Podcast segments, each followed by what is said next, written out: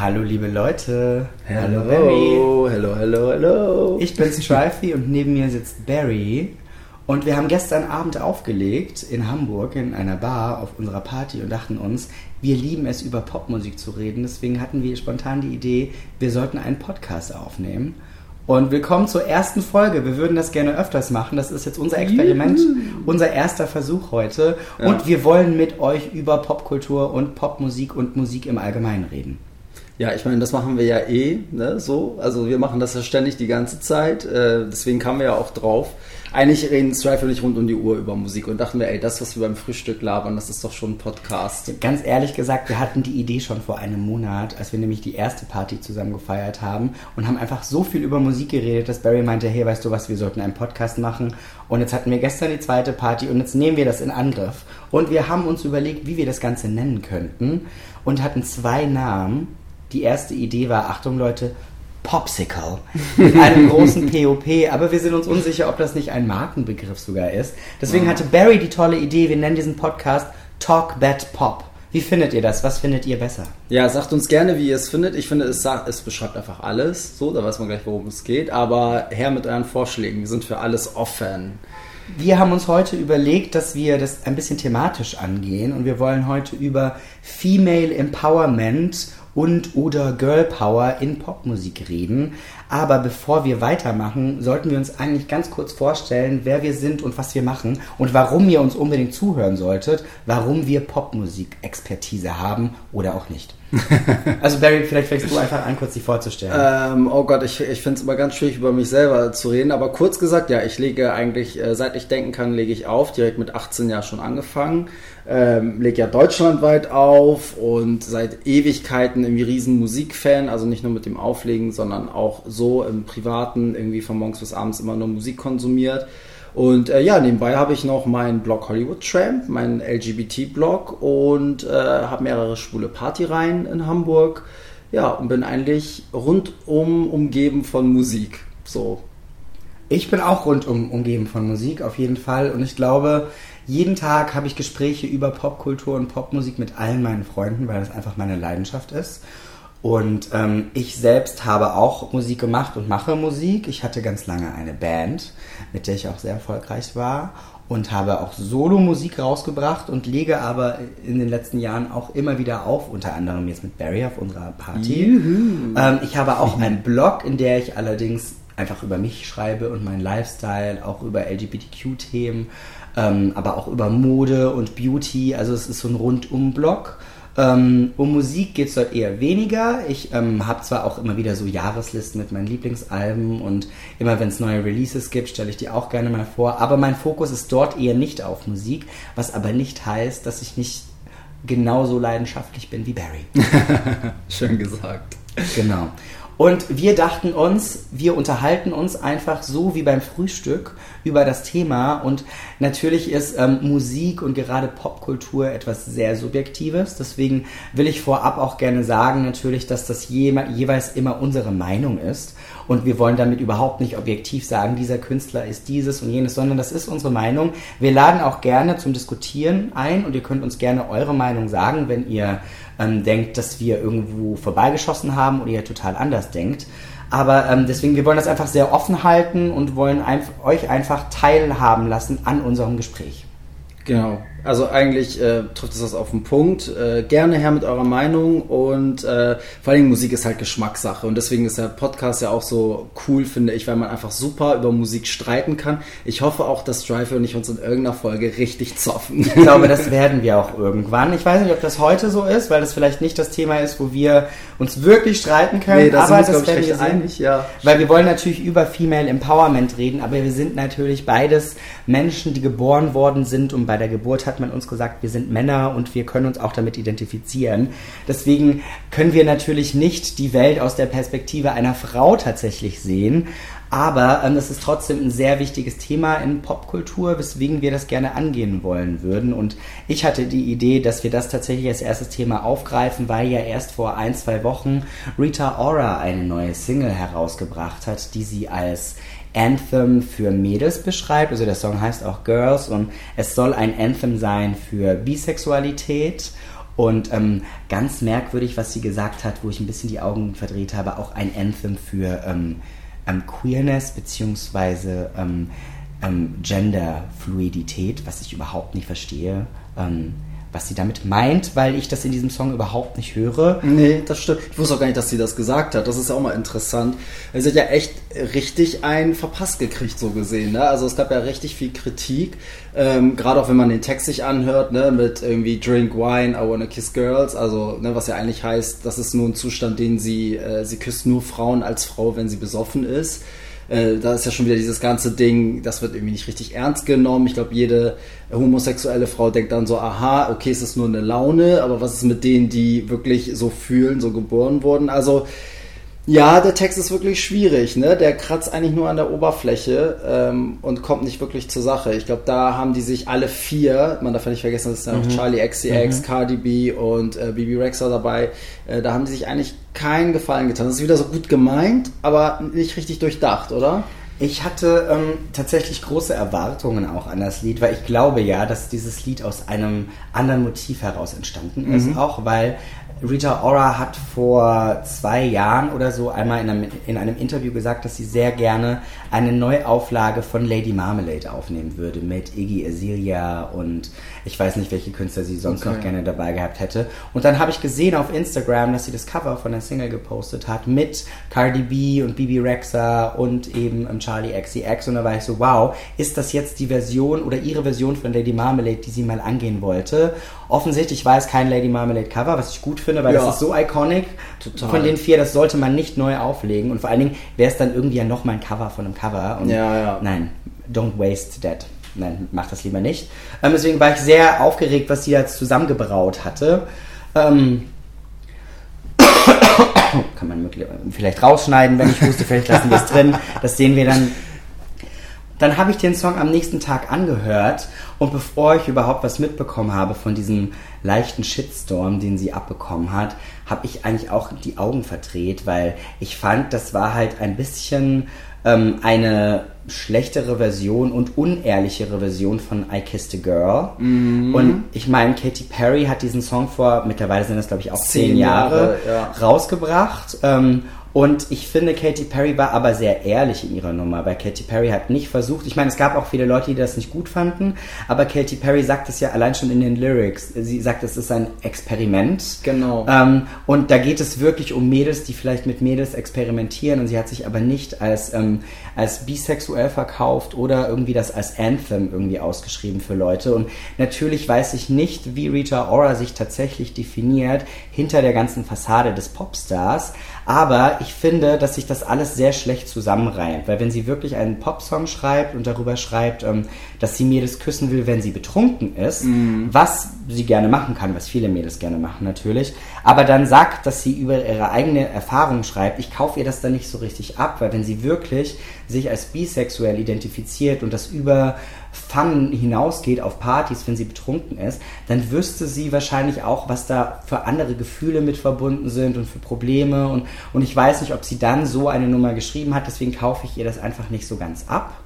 Ähm, und habe deswegen die Augen verdreht und dachte mir so, okay, naja, mal gucken. Und vor allen Dingen verzeihe ich ihr das nicht so richtig, weil I Kissed a Girl war halt auch wirklich eine geile Nummer, mm. an die man sich nach zehn Jahren noch erinnert. Und Girls ist jetzt einfach eine Nummer, die zwar auch, die ist eingängig, ich habe die auch gerade ein bisschen ähm, angesungen und Barry meinte gleich, er hat einen Ohrwurm, aber das ist trotzdem gerade so sehr kontemporärer Pop-Sound und es ist nicht so, dass man sagt, ich, ich würde ihr das verzeihen wahrscheinlich, wenn es eine total krass übergeile Nummer wäre. Und es ist eigentlich schade, dass diese Nummer so ein bisschen untergeht, weil ich eigentlich alle Künstlerinnen super cool finde und ähm, das sehr geil hätte sein können.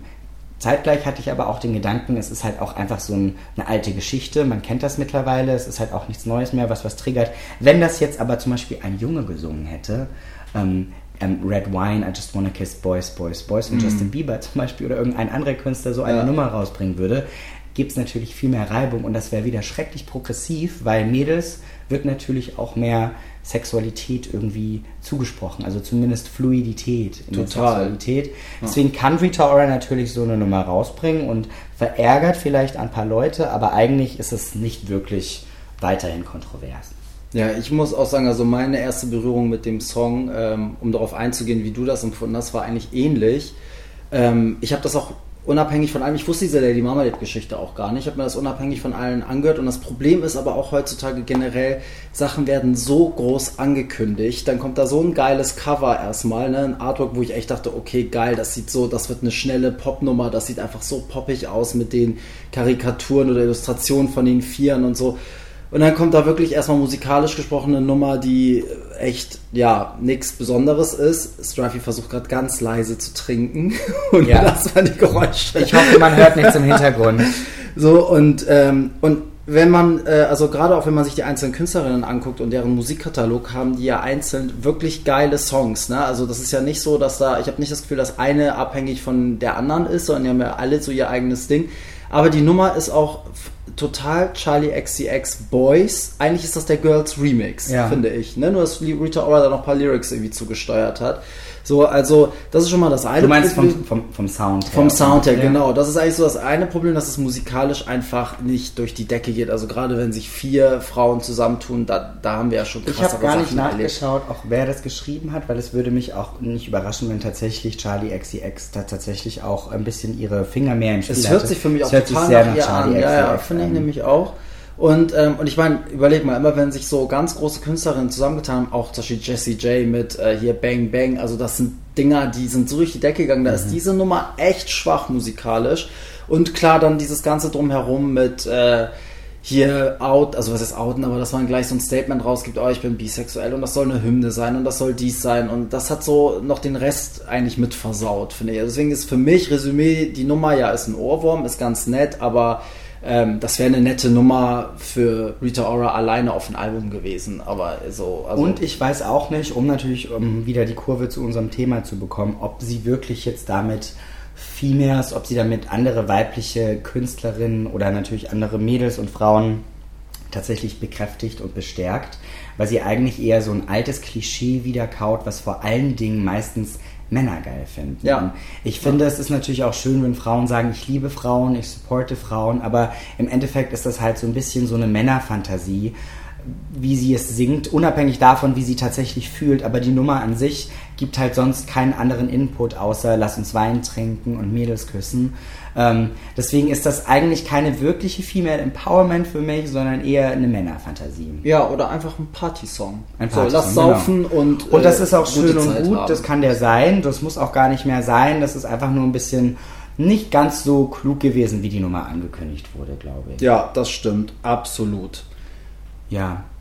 Ich glaube, wir haben genug über Girls geredet, oder? ne? ja, ich würde auch sagen. Ähm, ihr könnt uns ja gerne auch sagen, was ihr tatsächlich von der Nummer haltet und wie ihr das wahrgenommen habt. Vielleicht seid ihr die allergrößten Fans oder ihr seid selber bisexuell und ihr findet das total chillig, was sie da gemacht hat. Vielleicht, ja. Ja, mich würde auch interessieren, ob es Leute gibt, die sich in den Song total wiedergefunden haben oder die so ein bisschen vielleicht auch Kraft oder Motivation oder irgendwas in der Form, irgendwas Positives äh, damit verbinden, also über das Musikalische hinaus.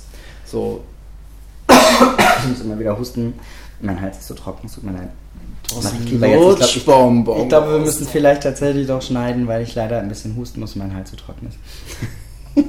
Vielleicht ähm, gehen wir aber zu einer nächsten Künstlerin, die ich finde, die ganz viel richtig gemacht hat und die jetzt gerade auch wieder sehr aktuell ist, weil sie ihr neues Album angekündigt hat. Und zwar zu Christina Aguilera. Yes, sie hat ihr neues Album Liberation nach sechs Jahren angekündigt und ähm, das Album soll, glaube ich, am 15. Juni erscheinen. Ja, ja, Mitte Juni auf jeden Fall. Und ich finde, man kann bei Christina, was Female Empowerment dazu möchte ich übrigens kurz sagen, ich sage immer Female Empowerment. Ja, erstens ist es immer so ein Denglisch, was ich die ganze Zeit rede. Das ist leider so. das bin ich. Ähm, und ich finde, es gibt einfach nichts, was das auf den Punkt bringt, was sich auch noch gleichzeitig so cool anhört. Aber ich sage ungerne Girl Power, weil ich finde, Girl Power ist zwar auch ein geiler Begriff, aber das reduziert das wieder so ein bisschen auf Mädchen sein. Na, so, stimmt. Und ich bin, ich will so female, ich will einfach so, das sagt jetzt auch nicht woman oder girl, sondern das gibt einfach so ein Adjektiv. Female, weibliche Power und nicht Mädchenpower. Das macht das nicht kleiner, deswegen sage ich gerne Female Empowerment. ja, ich sag komischerweise immer Girl Power. Habe aber auch nie drüber nachgedacht, muss Und ich für ehrlich mich sagen, ist weil es auch das Kürzere ist. Ja, das stimmt. Girl Power, das, das sieht auch cooler aus, wenn man es aufschreibt. Und es Ja. sieht nicht gleich so wissenschaftlich aus, finde das ich. stimmt. Und Girl Power ist für mich aber auch einfach so ein Girl Bad Ding mittlerweile. Ja, total. Was auch wichtig ist und was cool ist, aber ich will das hier ein bisschen auf eine, auf eine geilere Stufe heben. auf jeden Fall finde ich, kann man bei Christina Aguilera so eine sehr coole Brücke schlagen, weil sie, ähm, sie hat, ich meine, mit dem ersten Album natürlich als reiner Popstarlet schon gesungen What a Girl Wants. Da ging es Ja. darum, was sie möchte. Und aber sie hat natürlich dann sich als Künstlerin geöffnet mit ihrem Epos und dem Album ihrer Karriere Stripped. Und gerade darauf geht es natürlich um sexuelle Selbstbestimmung, sexuelle Befreiung. Ähm, es geht um Selbstbestimmung an sich. Ähm, und es ist diese unglaublich tolle Nummer mit Lil Kim auf dem Album Can't Hold Us Down. Ja, grandios. Ähm, wo ich das erste Mal tatsächlich als Junge von diesem Doppelstandard gehört habe, was Sex angeht, wie Mädels und Jungs da doch anders bewertet werden. Und als sie jetzt das neue Album angekündigt hat, Liberation, ähm, ohne Make-up, das Cover, schwarz-weiß, der Titel, dachte ich mir sofort, okay, ich glaube, Christina will ein bisschen Strip 2.0 machen. Ja. Ich hätte es sogar fast geil gefunden, wenn sie Strip 2.0 genannt hätte. Hätte sie machen können. Aber das wäre wahrscheinlich ein bisschen Ja. zu reißerisch gewesen. Aber der Titel und alles, finde ich, läuft in eine Stripped-Richtung. Und ähm, die Songs, die sie bis jetzt ausgekoppelt hat, ähm, ging ja auch in die Richtung, weil die, das letzte Release, also die zweite offizielle Single, keine Promo-Single, ist ja auch eine Nummer mit Demi Lovato. Mm, Und ich liebe Demi Lovato. Das möchte ich einmal hier im Raum ganz, ganz groß markieren. Kann ich unterstreichen. Ja. Und ich habe auch schon mal im Vertrauen zu dir gesagt, dass ich tatsächlich finde, dass Tell Me You Love Me von Demi Lovato ein bisschen mich auch an Stripped erinnert. Total, Weil ja. es einfach so ein Album ist, voll mit ähm, Confessions über ihre, ihre ähm, Leidenschaften und es ist sehr intim, es geht um Sex, es geht um, ähm, es, sie ist sehr selbstreflektiert und Total. dazu hat sie diese unglaubliche Stimme, deswegen hat mich das ein bisschen an Stripped erinnert, ohne den Look und ohne den riesigen Hit zu haben. aber, aber es wäre, sorry, dass ich unterbreche, es wäre auch ein tolles Christina-Album gewesen, muss ich sagen. Ich habe mir das Album, also ich habe das ja verschlungen, ich liebe das, ich höre das immer noch, das kann ich echt jedem empfehlen. Es ist auch ganz anders als die vorherigen Demi Lovato-Alben, finde ich. Finde, sie ist jetzt auch wie Christina damals mit Strip so ein bisschen raus Mhm. aus dieser ne, Plastik-Pop-Geschichte so. Aber es wäre echt ein geiles Christina-Album gewesen. Also es geht auch voll in diese Stripped-Richtung und ich höre da ganz oft Christina drin, muss ich sagen. Von daher, es würde mich nicht ähm, wundern, wenn Demi Lovato tatsächlich, wenn Demi Lovato tatsächlich auch Stripped als, ähm, als Inspirationsquelle irgendwie gesehen hätte. ich glaube, hat sie sogar. Das müsste ich mal nachgucken oder wenn ihr das wisst. Ich glaube, es gibt ein Interview, wo sie das auf jeden Fall sagt. Also es liegt auf jeden Fall nahe, dass die beiden was zusammen gemacht haben. Ich finde also, auch, es liegt sehr nah und ich finde auch, das sind beides Frauen, die auf jeden Fall sehr selbstbestimmt sind und auch ähm, ungewöhnliche Wege gehen. Auch Demi Lovato mit ihrer ganzen Beichte. Sie ist so ungefiltert ehrlich und das ist Christina Aguilera auch. Deswegen finde ich, dass das eine super geile Kombi ist und das sind wirklich zwei Powerfrauen, die allein dadurch, dass sie schon zusammenkommen und was zusammen machen, einfach allen sagen, wir sind stark, egal was ihr sagt. Und, und dann auch die Nummer Fall in Line, die natürlich auch darum geht, wie quasi Männer Frauen behandeln oder wie sie sie objektifizieren. Und sie hat ja auch gesagt, die Nummer würde tatsächlich super gut auch zu dem MeToo-Movement und dem Time's Up-Movement passen.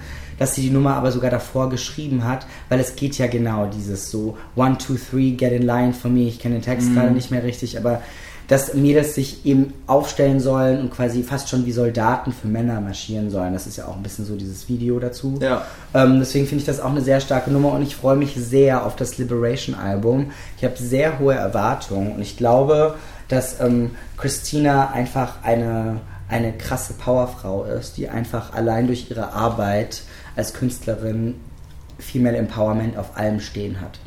Ja, total. Was äh, mich sofort, sobald ich an diese, an diese neue Platte denke, muss ich aber auch daran denken, äh, wie die Reaktionen darauf waren. Nämlich ja nicht so gut. Die Songs sind ja auch gar nicht so weit hoch eingestiegen.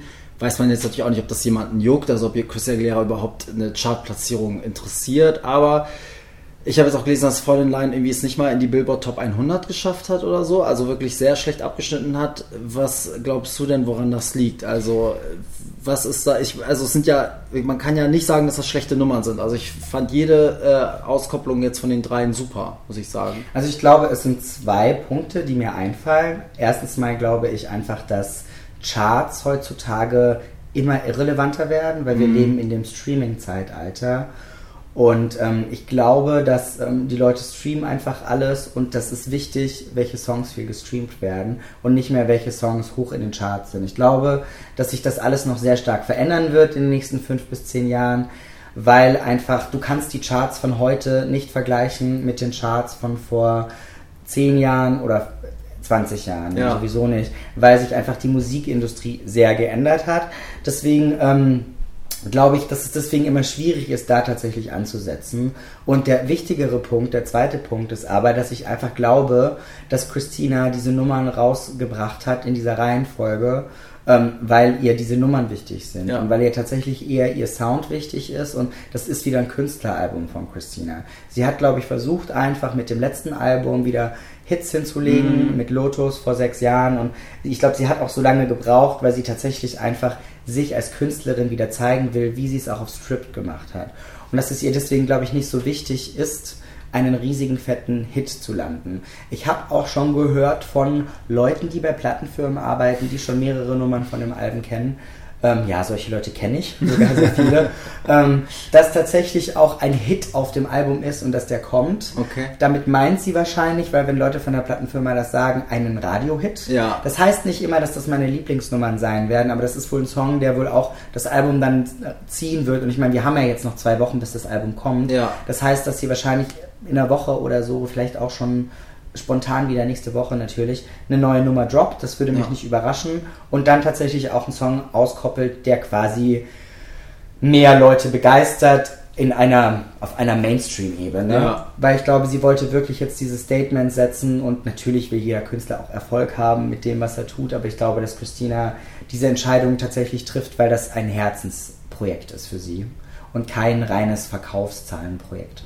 Ja, ich glaube auch, das wird eher so ein, so ein Album, was die breite Masse sich nicht holt oder nicht versteht, aber wo andere Künstler sich denken, okay, sie als Künstlerin finde ich krass und äh, wo sie eher eine Grammy-Nominierung kriegt als eine Nummer 1 Platzierung. Und das ist, finde ich, auch wieder ein Statement natürlich, was ähm, Selbstbestimmtheit angeht, was sie mit diesem Album gerade macht. Total. Also freuen wir uns drauf.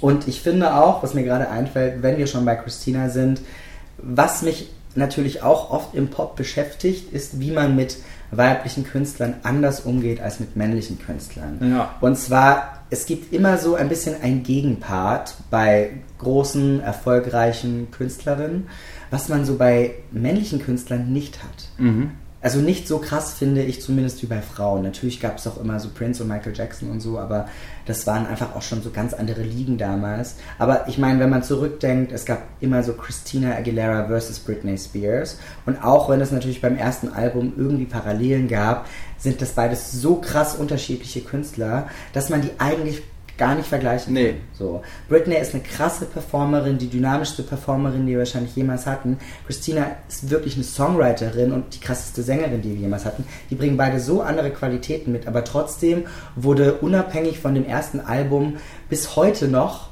immer dieser Vergleich gezogen. Wo ist Christina, wo ist Britney, wer sind sie? Und die werden immer so gegeneinander ausgespielt. Und das wird immer gemacht mit weiblichen Künstlerinnen. Es gab Mariah und Whitney Houston ähm, und heute sehr aktuell ist tatsächlich ähm, Cardi B versus Nicki Minaj. Und ähm, ich wurde erst vor kurzem bei einer Galerieeröffnung gefragt, da lief im Hintergrund, glaube ich, ähm, Bodak Yellow.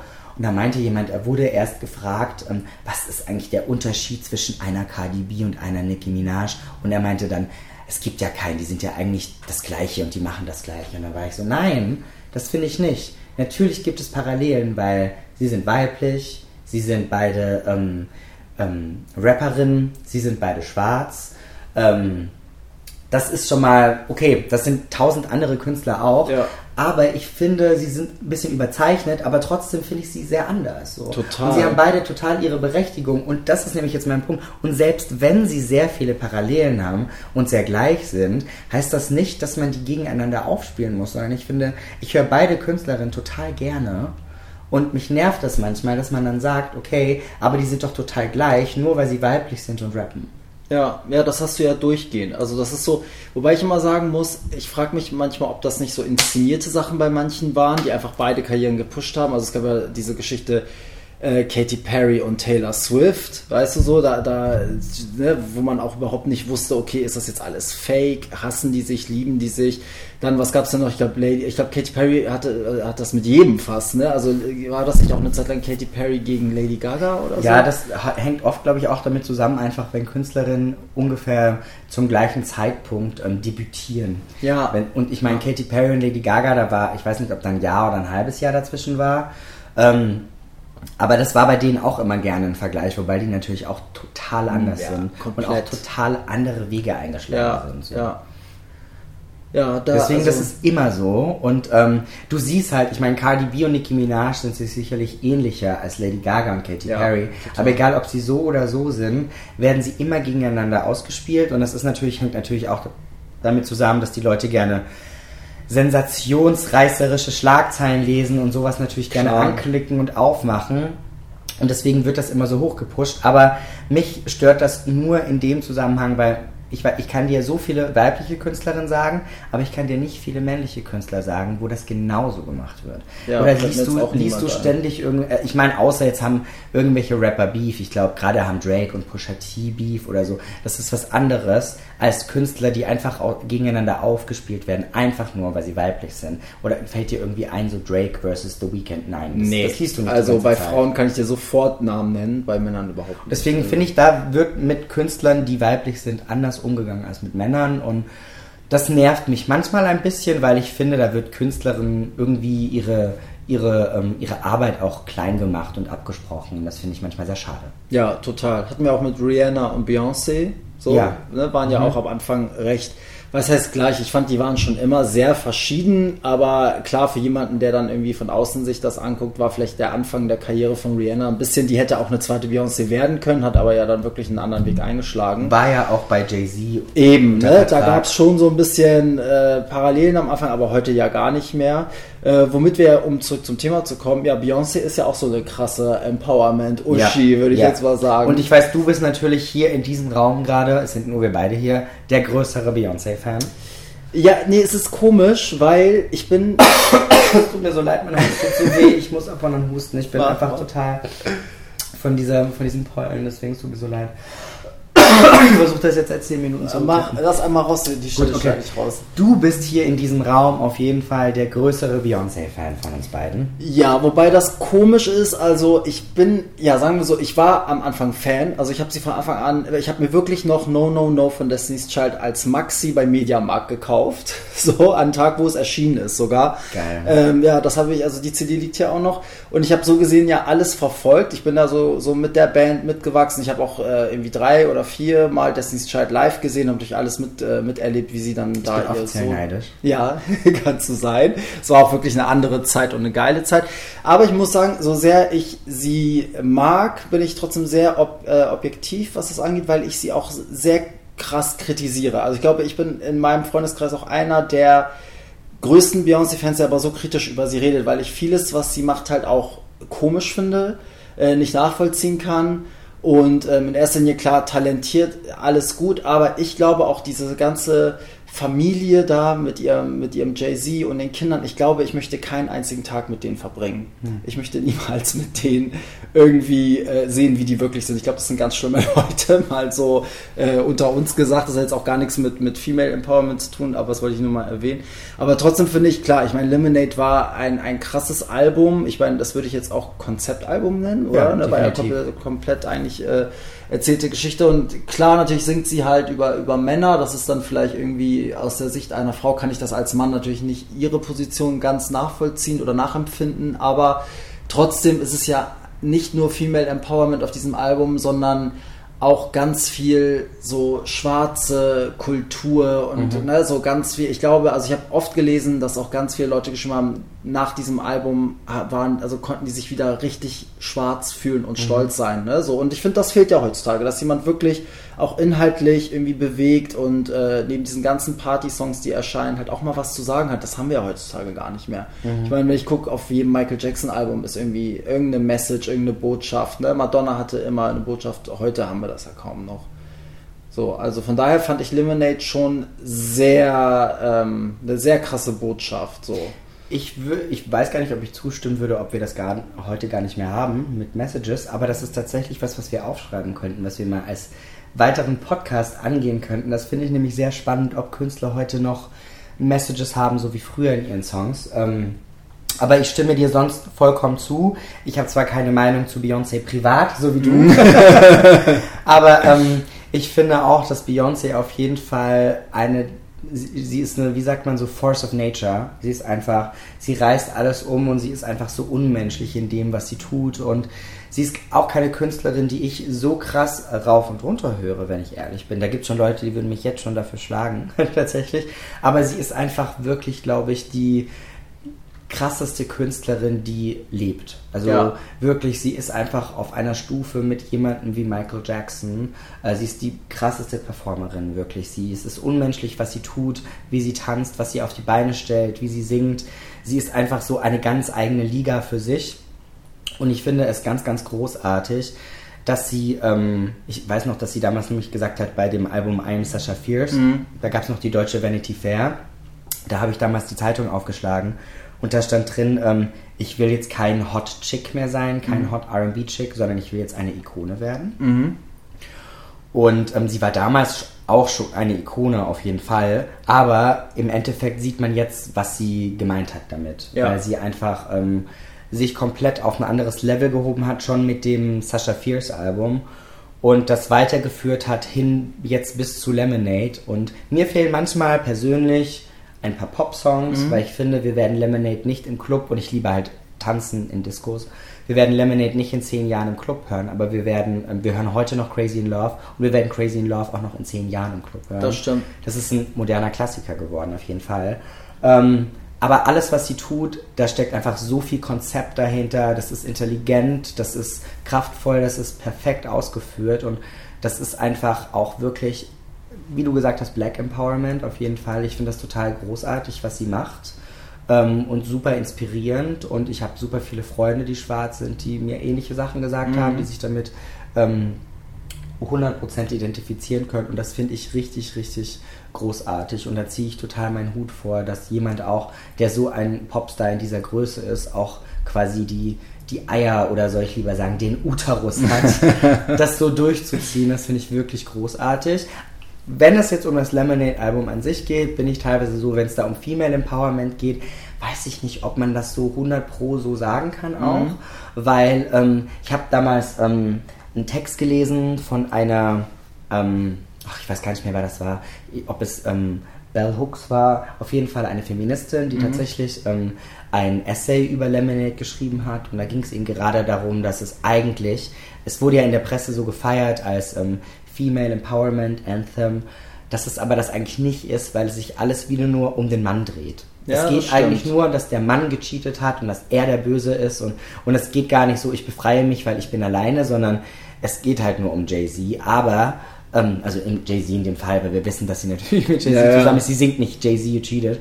ähm, aber ähm, wenn man es so dreht, ist es natürlich ähm, ja ihre Beziehung, ihr Lebenspartner, mit dem sie zusammen ist. Und deswegen finde ich, kann man ihr das auch irgendwie verzeihen, weil einfach das auch eine sehr starke Liebe ist und dort auch Fehler verziehen werden. Aber auf jeden Fall ist das auch kontrovers, was das angeht ja. bei ihr mit Female Empowerment. Und sonst, sie, Beyoncé ist ja keine Person, das fehlt mir manchmal ein bisschen bei ihr, die tatsächlich auch was sagt also wirklich, ich meine damit wirklich sprechen. Das ist der ähm, Punkt, ja. Weil Beyoncé spricht ja tatsächlich nur durch ihre Musik und durch ihre Performances. Die gibt ja auch seit Jahren keine Interviews mhm. mehr und deswegen weiß man ja auch gar nicht so richtig, wer ist Beyoncé denn eigentlich, wenn sie nicht die Performerin ist. Und das hatte man bei, also bei Lady Gaga weiß man, wie Lady Gaga fühlt. Man wusste bei Madonna immer, wer Madonna ist. Ähm, Madonna hat nie versteckt, wer sie ist und was mhm. sie fühlt. Und, und bei Beyoncé steckt natürlich auch ein riesiger Apparat dahinter ähm, wie man das Ganze irgendwie verkauft. Und ähm, das will ich an sich gar nicht kritisieren. Das ist einfach nur ein Fakt, finde ich, dass man Beyoncé nicht so kennt. Und dadurch, weiß ich nicht, geht das vielleicht auch manchmal unter. Vielleicht ist sie total die krasse Feministin auch und macht noch ganz krasse andere Sachen und denkt und hat total geile Gedanken, die man aber gar nicht kennt, weil sie die nie sagt. Mhm. Und das finde ich manchmal schade, weil ich, ich glaube, da steckt auch noch viel mehr dahinter als nur dieses Konzept und diese, diese PR-Firma. Glaube ich schon. Ja, also sie hat das aber auf jeden Fall ja geschickt gemacht, ne? weil sie äh, ja wirklich erstmal diese Hits abgeliefert hat, lang genug, ne, würde ich erstmal sagen. Also den Fehler den viele jetzt machen, dass sie irgendwie ein Hit-Album rausbringen und dann gleich schon sehr experimentell werden und scheitern. Das hat sie ja nicht gemacht. Ne? Sie hat ja erstmal schön abgeliefert. Mhm. Und jetzt so die letzten Alben, klar, also ich merke das auch. Ich bin, glaube ich, einer der wenigen, der noch Lemonade-Songs im Club spielt. Muss aber auch sagen, dass es schwierig einzubauen und man muss es gekonnt einbauen. Du kannst nicht einfach so irgendeine Nummer da raushauen, weil die sind, das sind halt, wie du auch sagst, keine Clubnummern. Mhm. Ne? So, das muss man schon geschickt machen. Und da merke ich auch, dass Leute wirklich direkt ausrasten, sagen so, oh Gott, keiner spielt das, keiner spielt die letzten zwei Beyoncé-Alben und die laufen ja weder im Radio noch im Club. Mhm. Aber ich glaube, das ist dieses ganze Konzept, was sie halt, wenn du sagst, dass sie damals in der Vanity Fair schon meinte, ich will eine Ikone werden, ist das bei ihr auf jeden Fall alles gesteuert. Also ich glaube, die hat immer gesagt, ich nehme mich jetzt zurück, ich gebe keine Interviews mehr, ich lasse mich von der Presse da nicht zerreißen oder sonst was, ne, so, oder bringe mich einfach nicht in so Situationen. Denn das macht ja auch schon mal so eine Unerreichbarkeit, wie du auch schon meintest, ne, wir wissen alle, wie Lady Gaga fühlt oder, ne, ob es ihr gut geht oder schlecht geht, das teilt sie mit. Bei Beyoncé weißt du ja gar nichts. Also, ne, das ist ja wirklich wie so eine Königsfamilie, die halt wirklich mhm. nur das rausgibt, was die halt äh, rausgeben wollen. Und ich glaube, dadurch gepaart mit dem Talent und wie viel vor allen Dingen Arbeit, ich finde bei ihr ist das das Stichwort eigentlich, wie viel Arbeit sie reinsteckt. Ähm, dadurch hat sie, glaube ich, jetzt so einen Ikonenstatus, was mittlerweile ja wirklich mit Michael Jackson verglichen wird, weil wir haben einfach, das ja gesehen bei Coachella, also wenn ja. die da auftritt, was, wie die Leute durchdrehen, ne, dass der YouTube-Stream irgendwie neue Rekord-Einschaltquoten äh, hat, bla bla bla.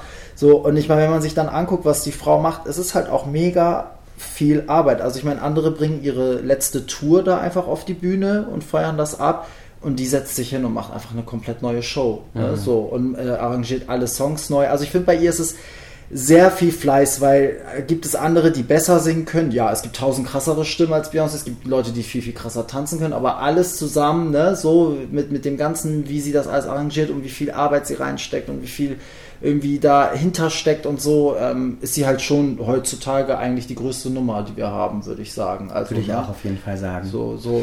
Übrigens würde ich gerne noch hinzufügen, weil wir gerade ja immer so mit Club reden. Also mhm. wir gehen beide gerne in die Disco und ich liebe Musik, die im Club läuft, aber das sagt natürlich überhaupt nichts über die Qualität von Musik aus. Das wollte ich nur mal sagen. Ja, das ist nicht, wichtig nicht, zu sagen. Nicht, ja, ja. dass das irgendwie falsch rüberkommt. Wir beide würden uns nur gerne wünschen, dass man mal wieder einen Beyoncé-Song hat, ja. den man auch im Club hört. Ich meine, wir haben ja drei oder vier Alben, die da immer noch laufen können. Nur die letzten, sind es die letzten beiden tatsächlich?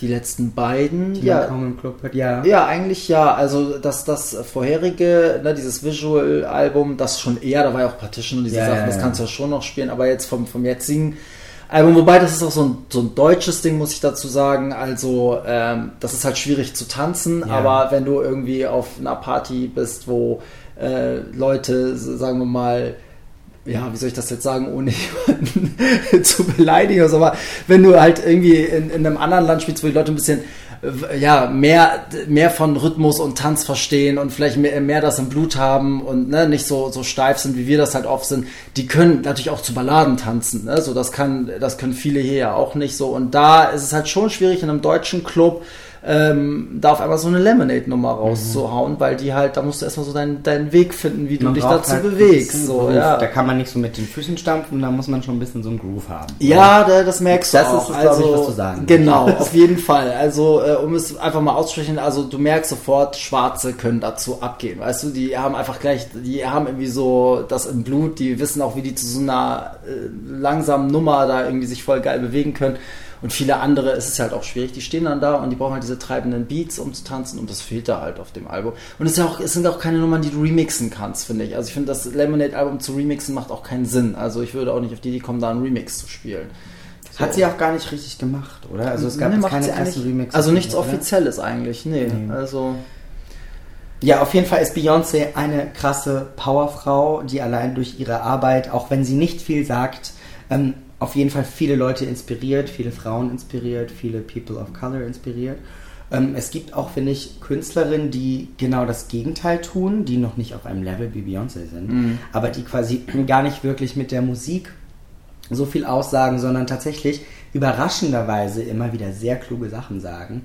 Und eine Künstlerin, die mir da einfällt, ähm, ist zum Beispiel Ariana Grande Ich finde nämlich, dass Ariana in ihrer Musik nicht wirklich, also sie singt halt wunderschöne Pop-Songs und es ist immer alles total gut gemacht, total, Total, perfekt ja. produziert und sie hat natürlich auch eine, einen super Stimmumfang. Ähm, aber ähm, es kommt nicht wirklich sonst viel mehr Message rum. Wer ist Ariana Grande eigentlich?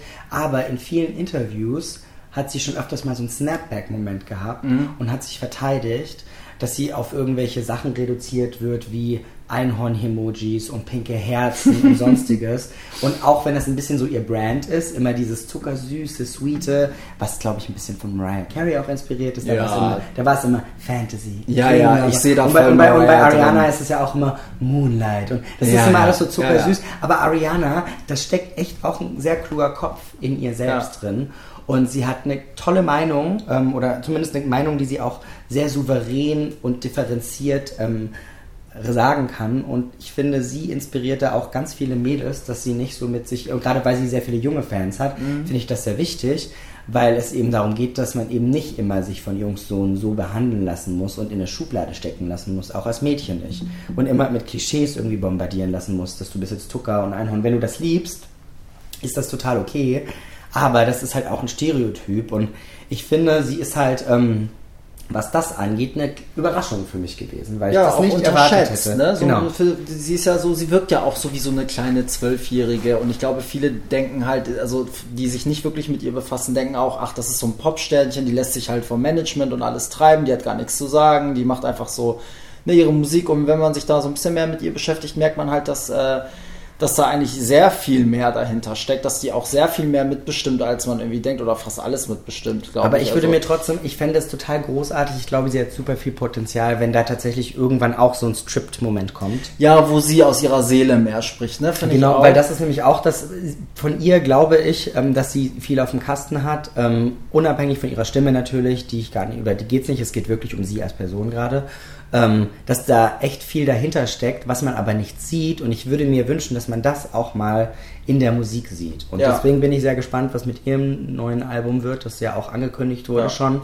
ob man dort auch einen Strip-Moment mit Ariana hatte. Vielleicht wollte sie das ein bisschen mit dem letzten Album, das Ja. war ja so ein bisschen sexy mit dieser Hasen-Latex-Maske, Dangerous Woman. Hat sie sogar mit Christina auch zusammen gesungen, die Nummer einmal, glaube ich. Ach, die Dangerous Okay. Woman, ich glaube bei einem Voice-Finale oder so. Ach, geil. Ähm, aber da sehe ich auch ganz, ganz, ganz viel ähm, Potenzial auf jeden Fall. Und ich finde das sehr wichtig, was sie tut, weil sie junge Mädels ähm, ein, was Gutes auf den Weg mitgeben kann. Total. Total. Also zum Abschluss muss ich auch noch sagen, so ein Key-Moment war auf jeden Fall auch diese Manchester-Geschichte, wie sie Ja. damit umgegangen Ja. ist. Und gerade auch, weil sie das war, ne? weil das so, so, eine, so ein junges Mädchen ist, die halt auch selber so zerbrechlich wirkt, aber dann so eine krasse Power irgendwie zurückkommt und dieses äh, Benefizkonzert gibt und Weißt du, diese ganzen Leute, die da waren, also für mich war das so ein krasser Live-TV-Moment, das hat irgendwie so viel Botschaft gehabt, dass sie dann auch zum Beispiel diese Tatsache, dass sie sich da nicht hingesetzt hat und irgendwie so äh, herzzerreißende Balladen gesungen hat, sondern meinte, ey, die Opfer, die hätten sich die Hits gewünscht und dann knallt sie da ihre Hits raus und macht gute Laune. Das hatte so eine Energie, das ist für mich halt auch total Female Empowerment, dass gerade so eine junge Künstlerin da irgendwie so mit so einer Tragödie umgeht.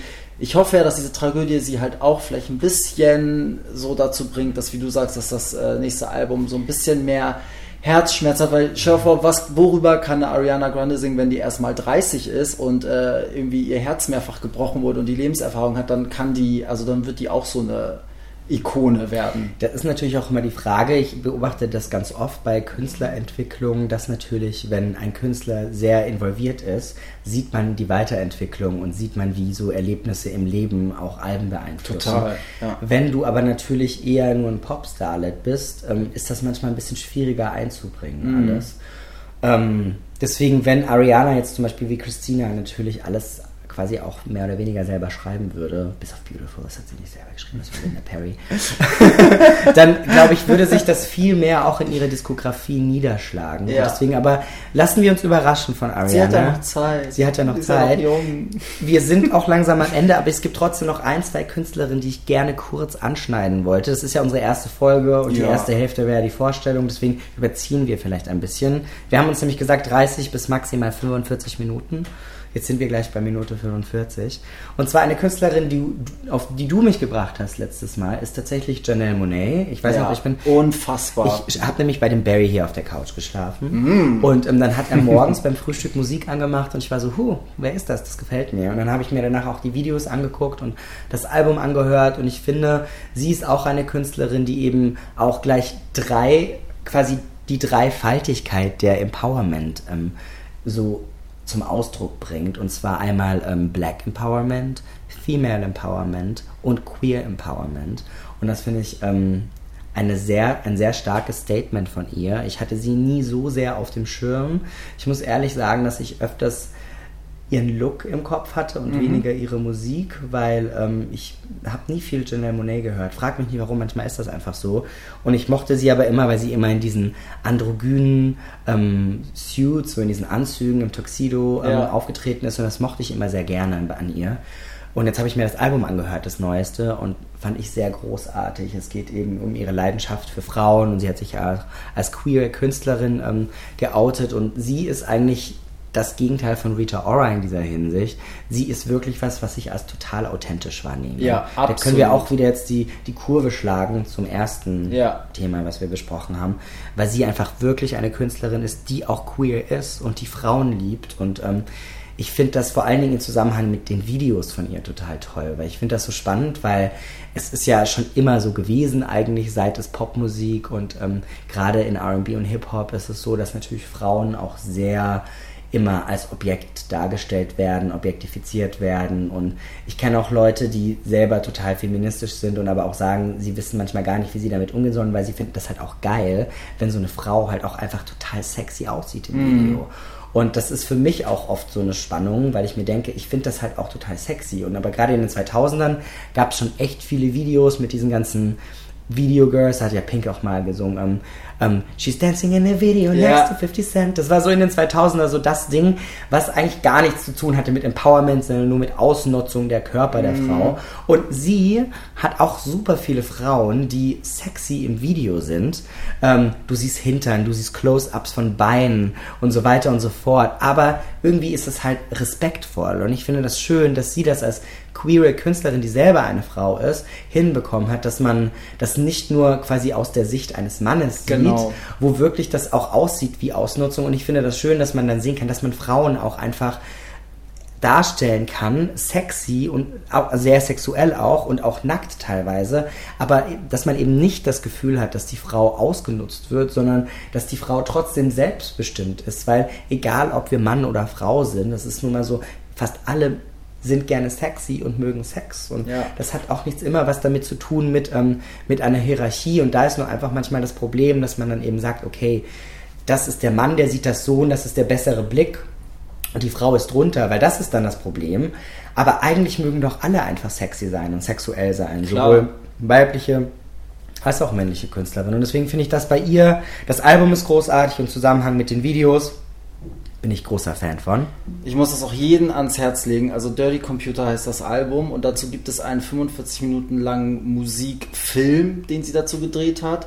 Ey, es ist einfach der Hammer. Ich muss an dieser Stelle mal richtig plakativ Werbung machen. Und es ist echt der Punkt, sie macht es halt so subtil. Ne? Sie macht es halt so, auch das, was du meintest, dass, dass du das Gefühl hast, die sind zwar alle nackt, aber auch nicht nur für den Mann. Also eine Frau muss nicht sexy für einen Mann sein, sondern eine Frau kann auch sexy sein, weil sie gerne von anderen Frauen, die vielleicht auch gar nicht lesbisch sind, irgendwie als schön empfunden werden möchte oder ne oder das Oder für sich Frau, selbst. oder für sich selbst oder dass eine Frau einfach auch gerne eine andere Frau anguckt und sagt so Alter sieht die geil aus ohne so einen sexuellen Hintergrund sondern einfach so einen ästhetischen Hintergrund ich finde das schafft sie super ich finde auch diese ganze Bi-Homosexualitätsgeschichte und alles, das ist nochmal, also so macht man es richtig und ich finde, sie ist, halt, sie ist halt einfach super unterschätzt, äh, was das angeht. Also für mich gehört sie ganz weit nach oben, weil sie ist live der Hammer. Sie hat eine geile äh, Stimme, sie schreibt alles selber. Sie hat an dem letzten Album ja auch mit Prince noch gearbeitet, noch bis kurz vor seinem Tod sogar. Also die haben da echt irgendwie. Das habe ich tatsächlich Das hört man auch raus. Weil das hat mir Barry nämlich auch letztes Mal erzählt, weil gerade die Nummer Make Me Feel, die hört sich halt so krass nach Total, Prince an. ja. Und ich habe dann mal gegoogelt und habe dann gesehen, aber es ist gar kein Writer-Credit oder so. Aber dann habe ich auch ein Interview gefunden, wo sie meinte, Ja. Er hat ihr beim Sound geholfen. Ja, ja, Also genau, du findest eine- ihn im Booklet auch nicht. Das ist eine Also- ganz komische Geschichte, aber irgendwie scheint da Prince irgendwie minimal bei ein, zwei Nummern auch involviert gewesen zu sein. Ja, und sie ist einfach für mich die weibliche Prince. So. Also sie lebt das für mich einfach weiter. Punkt. Wo wir wieder bei Vergleichen sind, aber diesmal hat es Richtig. nichts mit dem Geschlecht zu tun, sondern tatsächlich nur mit dem Sound. Ja. Und so sollten Vergleiche ja eigentlich auch Richtig. aussehen. Nicht, dass man darauf geht, okay, das sind Frauen, die müssen wir miteinander vergleichen, sondern hey, die Nummer hört sich vielleicht ein bisschen nach Prince an, dann ist auch so ein Vergleich gang und gäbe und dann ist das auch total ähm, legitim, finde ich. Ja. So, jetzt haben wir ordentlich überzogen. Ich finde, wir haben jetzt haben wir das Thema Female Empowerment gut auf den Punkt gebracht? Ich weiß es nicht. Sag- wir haben ja, auf jeden Fall, es es hat sich als roter Faden, glaube ich, durchgezogen, aber im Endeffekt sind wir Künstlerinnen abgegangen, die uns zu dem Thema einfallen. Ja. Ähm, Ganz wichtige Künstler haben wir natürlich auch total vergessen. Alleine schon Madonna. Das könnte halt eine ganze ähm, Sendung alleine füllen, die eigentlich, aufschreiben. die eigentlich die erste Künstlerin ist, die tatsächlich ähm, Sexual Liberation, Female Empowerment, Express Yourself, It's Human Nature, die das Ja. irgendwie zu, zu ihrem Aushängeschild gemacht hat und die, glaube ich, auch dadurch in einer Zeit, in der Feminismus noch anders war als heute, super viel bewegt hat im Feminismus und eigentlich auch mehr oder weniger fast allen Frauen gezeigt hat, wie ein Popstar aussehen kann, der selbstbestimmt ist, der sexuell ist, der, also Madonna ist ja eigentlich ein Rockstar, das ist ja auch das, ähm, weil sie einfach so viele ähm, Grenzen gebrochen hat und Tabus gebrochen hat. Die haben wir jetzt natürlich zum Beispiel auch nicht, aber Madonna ist halt auch too Die obvious. braucht äh, eine eigene Folge. So. Die braucht eigentlich eine eigene eine Folge und wir wollten uns schon auf Künstlerinnen ähm, konzentrieren, die jetzt auch gerade so innerhalb der letzten drei Jahre und in Zukunft natürlich auch Sachen veröffentlichen. Deswegen ähm, sagt uns sehr gerne, wie ihr unsere erste Folge fandet, ja, was ihr für Gedanken habt und vor allen Dingen, ob ihr mehr hören wollt von uns. Genau, auch Themen könnt ihr gerne vorschlagen. Worüber äh, sollen wir reden? Also ich glaube, es gibt jede Menge, wenn es um Popkultur geht. Ja, ich habe auf jeden Fall auch schon sofort ein paar Ideen. Ja. Wir könnten quasi sofort weitermachen, Barry. Richtig, ja, super. Dann danke ich allen fürs Einschalten. Schön, dass ihr bis hierhin durchgehalten habt mit uns und äh, wir freuen uns auf die nächste Folge mit euch und auf euer Feedback. Das war Talk Bad Pop und bis zum nächsten Mal. Pop, pop.